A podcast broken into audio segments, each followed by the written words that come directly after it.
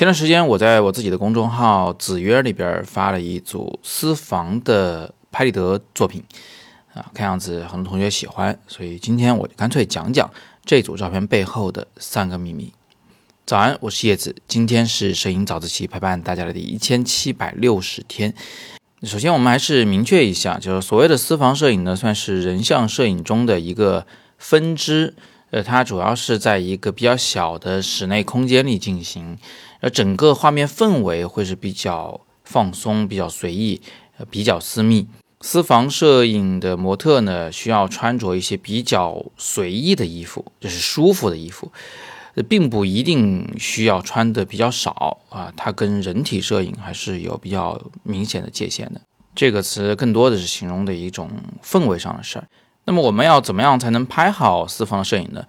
这个技巧非常的多，但这里呢，我就给你三个比较重要的建议。第一，你可以看看这组照片啊，整组嗯几乎没有一张是在同一个场景中拍摄的，就是说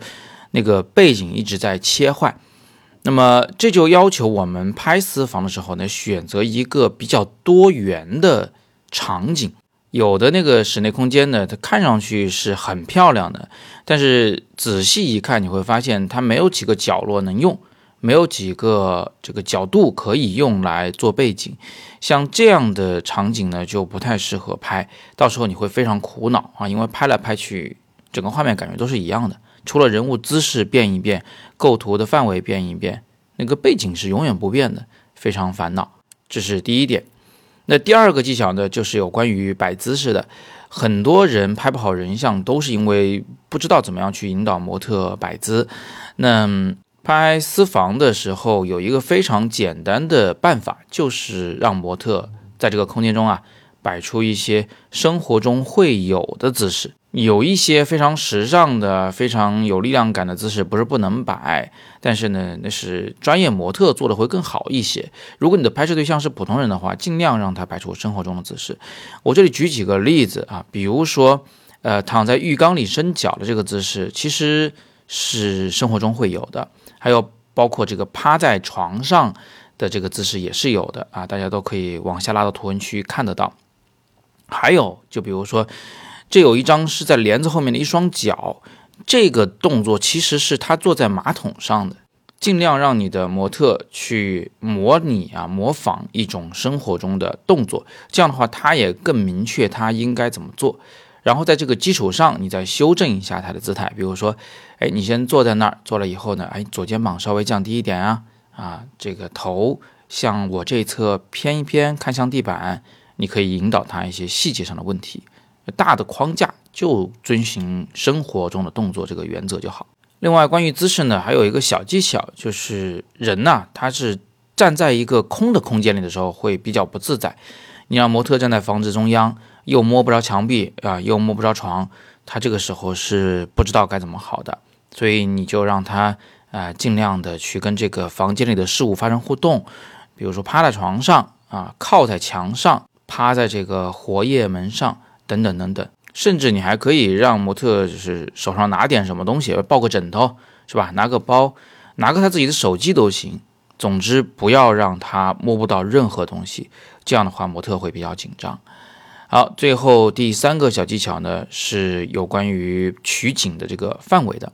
拍私房的时候呢，建议大家多多的去拍一些局部，什么一只手啊，一只脚啊。呃，不要每一张都拍脸，也不要每一张都拍全身照，避免这个因为姿势不够丰富而引起的尴尬。同时呢，也是呃花更多的笔墨来描述这个女孩的身体上的美，这个局部上的美。要记住，你要拍的是私房，不是证件照，所以不要老把镜头对准那张脸去拍。这样做呢，也有一个额外的好处，就是这组照片，因为它不涉及人物具体身份啊，不涉及具体长相，所以将来你要发布的时候呢，也会更方便一些啊，模特更容易同意你去发布这组作品。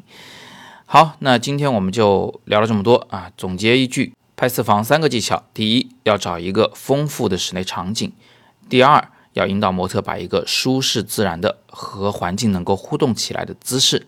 第三。多拍人物局部，其实要是细讲的话啊，这组照片里的每一张拿出来都可以给大家做一个比较详细的分享。但是今天早自习时间非常有限，以后有时间的话，我看看能不能开个直播，到时候来跟大家细聊这组照片里的更多的技术细节，以及你如何去做一个人像或者是私房的摄影师，如何用摄影来作为你的第二职业。这样的直播大家想不想要听？可以在下方留言来告诉我。有什么问题呢？也可以尽管的问。到时候我们直播的这个行程一定下来，我会在我的微信公众号“摄影早自习”里来向大家公布。我们也会在微信群里面来发群公告。还没有加群的同学可以加我的个人微信，账号很好记，就是拼音你好叶老师。加我以后跟我说“影友入群”，我拉你进去。